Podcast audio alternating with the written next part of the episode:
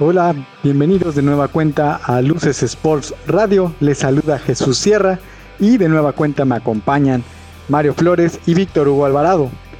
Recuerden que pueden seguirnos en Instagram como Luces Sports 1 y así seguir en contacto con nosotros.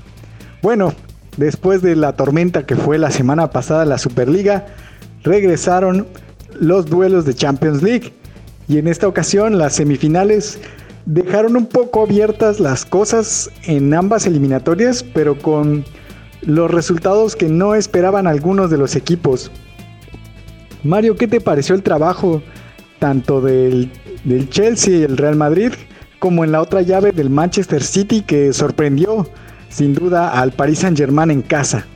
¿Qué tal, Chucho, Víctor, amigos de Luces Sport? Un gusto saludarlos. Pues sí, en esta semifinal de ida vimos dos partidos eh, muy mesurados donde todavía no se decantan los equipos rumbo a la final. En las dos eliminatorias puede pasar cualquier cosa ya que no hubo un dominio claro en estos eh, primeros partidos. En la llave entre el eh, Real Madrid y el Chelsea, el conjunto de Stamford Bridge, pues bueno, inició el partido tomando ahí la iniciativa para ir al frente. Incluso Courtois figuró como héroe en, en las primeras dos jugadas del encuentro.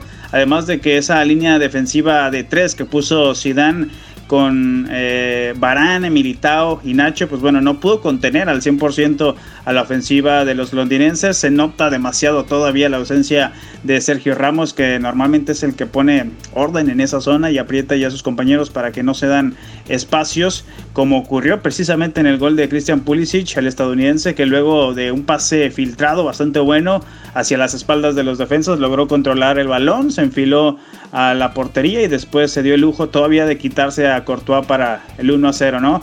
Pero justo cuando todos pensábamos que los merengues se venían abajo anímicamente, 15 minutos después apareció ahí el hombre que ha salvado al Madrid en los últimos años y quien se ha, convertido en el referente, ¿no? Eh, a la ofensiva después de la salida de CR7, el francés Karim Benzema, que mantiene un, un olfato eh, goleador impresionante y aprovecha cualquier jugada ahí en el área para hacer peligro y así lo hizo en este compromiso luego de un tiro de esquina que le queda ahí el rebote en el corazón del área y no la piensa dos veces y con una media tijera fusiló a Mendy para, para rescatar el empate. Ya en la parte complementaria los merengues eh, fueron eh, cortando el ritmo y la intensidad del partido, lo que provocó que el, el, Chelsea no pudiera encontrar esas jugadas ofensivas para buscar la ventaja en el marcador, aunque con el empate en caso de igualar 0 por 0 en la vuelta estarían asegurando el Chelsea su pase a la, a la final por el gol de visitante. El Madrid busca su décima séptima final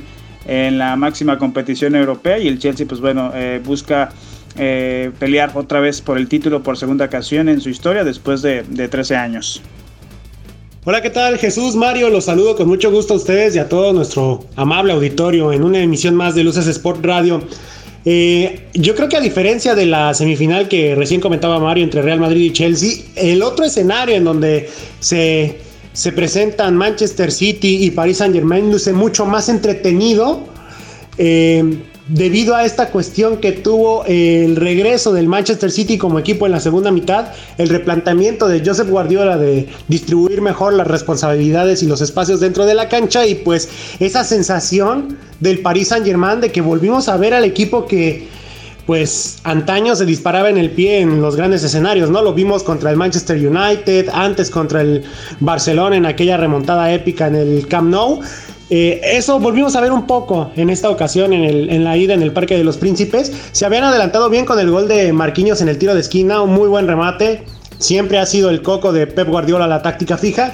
Y además daba mucho la impresión de que el City no lograba avanzar más allá porque todo lo que solicitaba Guardiola en la cancha tenía que ser ejecutado a la perfección y era demasiado complicado sin poseer ciertas características que en varias zonas de la cancha se exigen para poder salir avante con el balón controlado, particularmente la falta de un 9, independientemente de que a Guardiola no le guste jugar con una referencia de marca obligatoria. Ya en la segunda mitad, pues movió mejor sus piezas, particularmente el cambio de lateral, sacando a Joao Cancelo para meter a Alexander Sinchenko, le ayudó bastante para controlar los tiempos del partido y que pues se distribuyera mejor el Manchester City. Ojo, no por eso se explica que, o más bien es parte de lo que explica que se vaya con ventaja a la vuelta en la que serán anfitriones. Sin embargo, no es eh, la fórmula por la cual llegaron los goles. Hay que tomar en cuenta eso. Sino que gran parte de los del mérito fue gracias a los errores del Paris Saint Germain. En el primer gol, como Kevin De Bruyne mete el servicio y la deja botar dentro de su área chica Keylor Navas. Y en el segundo gol, como la barrera se abre en el gol de Riyad Mahrez de tiro libre, ¿no? Eh, también es una incógnita igual que en la semifinal entre Real Madrid y Chelsea, pero esta yo la veo más entretenida, más abierta, más de ida y vuelta, mucho más explosiva, por los nombres y por la necesidad que ambos equipos tienen de demostrar que quieren llegar a su primera final europea en la historia. El Paris Saint Germain ya no quiere volverse a quedar en unas semifinales como lo hicieron en 1995 contra el Milan y quiere tratar de meterse ahora sí al escenario grande y pues del lado del City justificar el dinero que se ha pagado durante los últimos 20 años para que el equipo esté donde está en estos momentos. Ahora, bajo este escenario y con cada vez menos tiempo para preparar y corregir y también menos jugadores a la mano para con quienes contar debido a las lesiones, la pandemia que todavía viene afectando a algunos equipos, ¿qué tendrían que hacer tanto Real Madrid como, como Chelsea, como el Paris Saint Germain y el Manchester City para, para avanzar a la siguiente ronda. ¿Qué tendrían que cambiar o qué tendrían que mantener de lo sucedido en el primer, en en el primer partido de ida? En el partido de ida para, para seguir adelante en la siguiente ronda.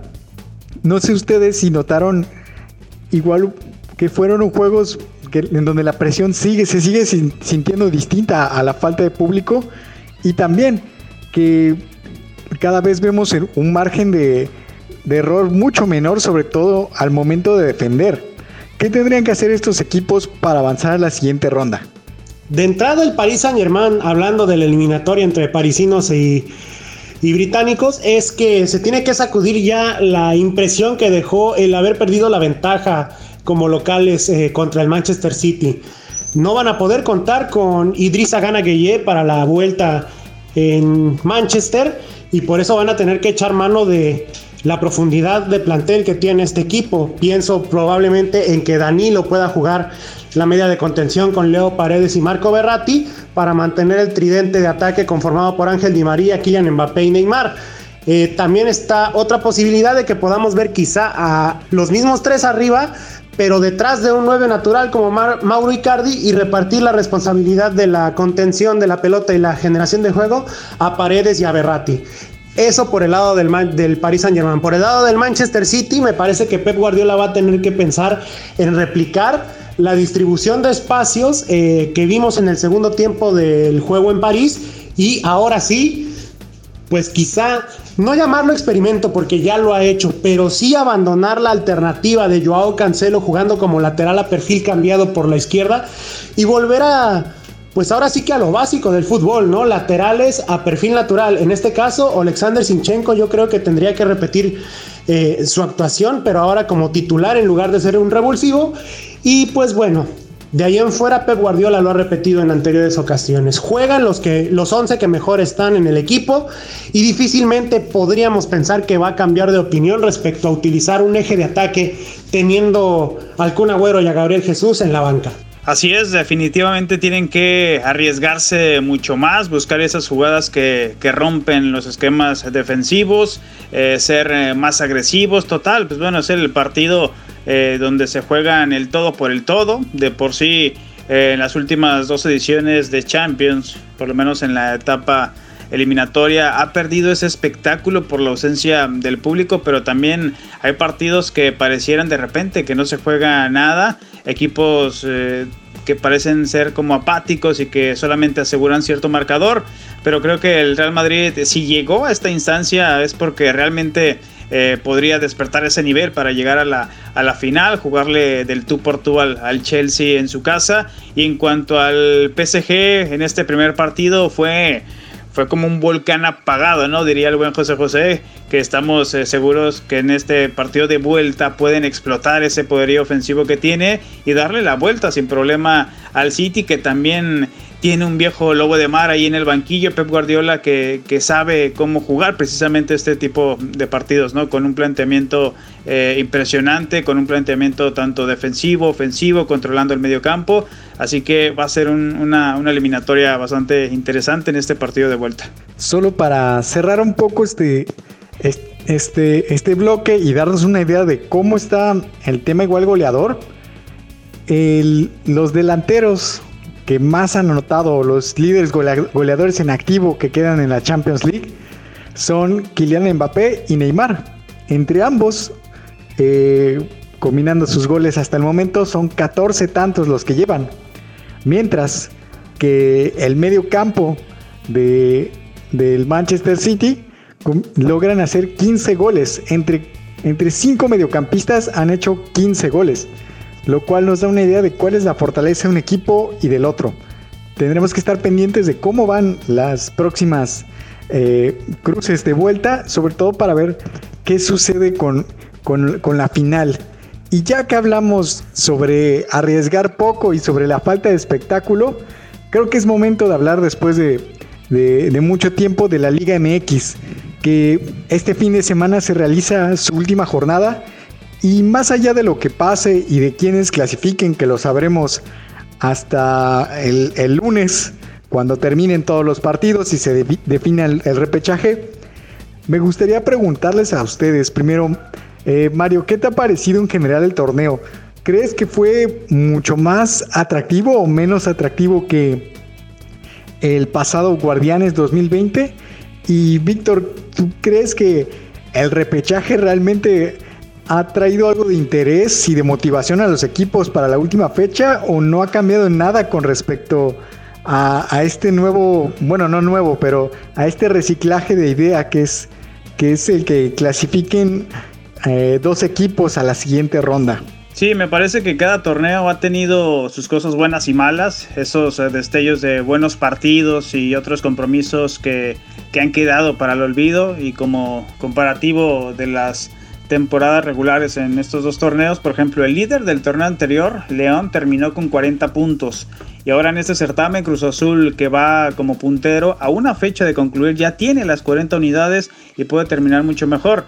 De la posición 2 al 6 estuvo muy apretada en el Guardianes 2020 y en el actual torneo la zona más eh, eh, complicada, la más apretada es del 3 al 6, que son Puebla, Monterrey y Santos eh, que buscan ahí asegurar pase directo a cuartos de final. Los dos primeros lugares se despegaron desde hace algunas fechas, Cruz Azul y América, y nueve clubes más van a tratar de, definir su lugar ahí en el repechaje, esperando por ahí algunas combinaciones de resultados. Dependerá mucho de cómo se juegue esta liguilla, la intensidad de los partidos, pero bueno, esperemos que, el nivel sea aceptable, ¿no? Y bueno, si el fútbol mexicano se jugara en torneos largos, contando esta última temporada, eh, en esta última fecha tendríamos un cierre dramático entre Cruz Azul y América, que lideran ahí la tabla general de los últimos dos torneos. Los cementeros suman 69 puntos después de 33 partidos, eh, mientras que las Águilas tienen ahí 67 unidades.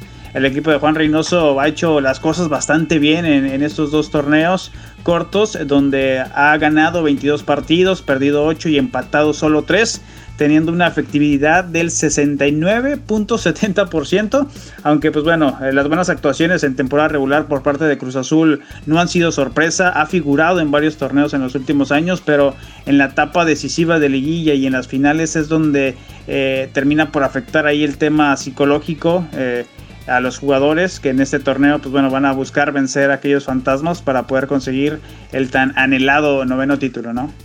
Definitivamente desde que se reinstauró el repechaje para el torneo Guardianes 2020, eh, ha habido un cambio significativo respecto a cómo los equipos planifican y encaran las temporadas. En ese sentido, pues hemos visto bastante más marcada la cuestión de ser más displicente, de ser más comodino, probablemente en las primeras fechas del torneo regular y después darle un cierre más decoroso, ¿no? Eh, lo vimos con, lo estamos viendo con Chivas, que actualmente está metido en los primeros ocho lugares después de un inicio y de muchas incertidumbres sobre su, sobre su juego. Lo vimos con Cruz Azul, que ya se vaticinaba, que Juan Reynoso era el peor eh, entrenador en su historia con nada más dos partidos jugados, ¿no? Y también, al menos en lo personal, resulta satisfactorio que aquellos técnicos que vienen de fuera le están dando una cachetada con guante blanco a todos los críticos que pregonan siempre con la banderita de es que no conoce el medio. Particularmente hablo de Santiago Solari con el América y de Nicolás Larcamón con Puebla, que han dado una clase de cómo dirigir eh, a un equipo de fútbol, sobre todo teniendo un sistema de competencia tan benévolo como lo es este. Sin duda hay emoción, siempre va a haber emoción, la afición siempre va a ponderar sus sentimientos y lo que experimenta durante 90 minutos de partido por encima de si su equipo juega o no muy bien. Existen también muy pocos cuestionamientos en ese sentido porque la prensa eh, tradicional, ya no digamos el resto de, la prensa, suele eh, enmascarar mucho el funcionamiento de varios equipos con resultados, ¿no? El comportamiento de varios jugadores con rendimiento en la cancha. Los números que están para no ignorarse, pero a la vez eh, no te dicen nada de los jugadores, ¿no? Y varios largos, etcétera. Yo creo que eh, poco a poco se va a ver eh, cómo, como, como, lo mencionaba Mario, cómo poco a poco la media de puntos se va a ir ajustando hasta bajar más y más y más. Y veamos ahora las, las emociones por ahí del lugar 11 o 12, probablemente. Ya no tanto tan arriba como lo hemos visto en los últimos torneos. Sin embargo, pues creo que la buena noticia se dio durante la semana, pensando en cualquier posibilidad de, tundirle a este sistema del repechaje, porque en la semana, con toda raíz de la Superliga, hablaba recientemente el nuevo presidente de la Federación Italiana de Fútbol que ya consideraban para el futuro próximo el formato precisamente de liguilla y de playoffs para el descenso y para la fase final del campeonato, para que los ocho mejores equipos arriba puedan competir y aspirar a un campeonato que la Juventus ha monopolizado durante los últimos 10 años. O sea que algo tiene el formato que aunque al fútbol no le guste, al público sí le gusta. Y del otro lado del charco ya no le ven con tan malos ojos. Está la Liga MX a la vanguardia de la, de la innovación. Vamos a ver cuándo empiezan a hacer su propia liga de maquinitas para rellenar en, el próximo encierro por cuarentena. Y si no lo innovan también y lo, y lo cuenta como título oficial. Pero antes de cerrar este bloque sobre la Liga MX, creo que vale la pena hablar sobre el tema del cociente, de la multa y del no descenso. Compañeros, hay tres equipos que al menos parecen ya sentenciados a pagar. Atlético San Luis, que de, ser ese equipo prometedor del, ascenso, se quedó bastante, bastante lejos de, de las expectativas. El Atlas, que está acostumbrado a esta zona, y los Bravos de Juárez, que alcanzaron su lugar después de, tomar el, también problemático porcentaje que tenían los Lobos WAP. Compañeros, ¿cuál de estos tres equipos, más allá del, pago bastante fuerte que tendrán que hacer, creen que tiene alguna esperanza de, redención y no los veamos de nueva cuenta en estas instancias o en estas multas dentro de un año? Y nada más para, para añadir, si ustedes consideran que a lo mejor hay algún equipo de la liga de expansión que podría levantar la mano y tomar el lugar de algunos de los que están ahí. Bueno, hay que recordar que ya los tres ya están, ¿no? Juárez, San Luis y Atlas. Solamente falta entre rojinegros y extuneros que se decida quién va a pagar 70 millones y quién va a pagar 120. Si San Luis, por arte de magia, le llegara a ganar a Pachuca, obliga a que Atlas logre ganar su partido para poder librar el pago de 120 millones y ser el último lugar del porcentaje. Caso contrario, si San Luis ganara y Atlas perdiera, Atlas no solamente va a quedar en el fondo del, porcentaje con la multa más grande, sino que también va a perder su lugar en la liguilla, el mismo que ganó deportivamente, curiosamente a partir de una victoria que se, que se les otorgó en la mesa, ¿no? Eh, yo creo que Hablando en particular por los tres equipos, ya con mi respuesta anterior lo dije un poco, ¿no? El Atlas de Guadalajara, por lo hecho deportivamente durante el torneo, es el que tiene mayor posibilidad de que en caso, bueno, en caso de librar la multa, la multa grande, claro, porque ellos pagan 70 o 120, eso queda claro. Pero en caso de librar la, multa final, puede ser un verdadero dolor de cabeza en la liguilla No lo demostró tanto en el clásico tapatío contra Chivas, donde pues les pesó más eh, su historia que su buen momento actual. Pero no olvidemos que estamos ante uno de los mejores equipos del torneo regular, por lo menos desde que le ganó en la mesa al América. Yo creo que Atlas tiene mucho margen de mejora para poder trabajar de cara al próximo torneo. Ojo, repito, siempre y cuando no le toque la multa de 120 millones. Eh, en el caso de los Bravos, pues recientemente llegó Poncho Sosa al reciclaje de técnicos y pues difícilmente vamos a ver alguna mejoría, salvo algún jugador que logren incorporar durante la pretemporada. Y en el San Luis, pues nos quedó claro que dependen enteramente de las finanzas de la, de la gente que controla el Atlético de Madrid, porque sin ello no valen nada. Y respecto a la liga de expansión, yo creo que necesitaremos otro año para poder decidir qué equipo pudiera ser eh, un animador de la primera división. Hay nombres, ¿eh? De inmediato los tres que se me vienen a la mente. Celaya, Morelia y Atlante. Pero me parece que ninguno de los tres todavía ofrece garantías o constancia alguna, al menos de rating, en cuanto a convertirse en un animador del máximo circuito. Sí, me parece que la directiva de estos tres equipos ahora tienen que estar eh, ya nada más preparando la cartera, porque de que van a sufrir un golpe económico bastante importante, así va a ser. ¿no? Justamente Grupo Orlegui, que fue uno de los eh, grupos empresarios que votó a favor de este nuevo sistema de competencia, pues bueno, le va a terminar afectando ahí con, con uno de sus equipos, ¿no? Con los rojinegros del Atlas, que pues bueno, eh, por no sacar esos resultados deportivos en los últimos torneos, están ahí también eh, peleando en el tema del cociente. Ahora, en cuanto al Atlético San Luis, pues bueno, parecía ser un equipo que tenía una buena estructura, con un respaldo importante, con un equipo europeo del Atlético de Madrid, pero lamentablemente los resultados en cuanto a lo futbolístico lo deportivo no se le dio de la, de la mejor manera. Es por eso que está ahí al fondo de la tabla del cociente. Y en cuanto a Bravos de Juárez, pues bueno, me parece que, que podría ser ahí uno de los equipos que, que figure el próximo año al final de la, de la tabla de cociente porque por ahí Atlas y Atlético San Luis podrían ahí responder deportivamente. Digo, Atlas en caso de, que, de que se mantenga en, esta última jornada que consiga la victoria, pues bueno, estaría asegurando su lugar en, el repechaje.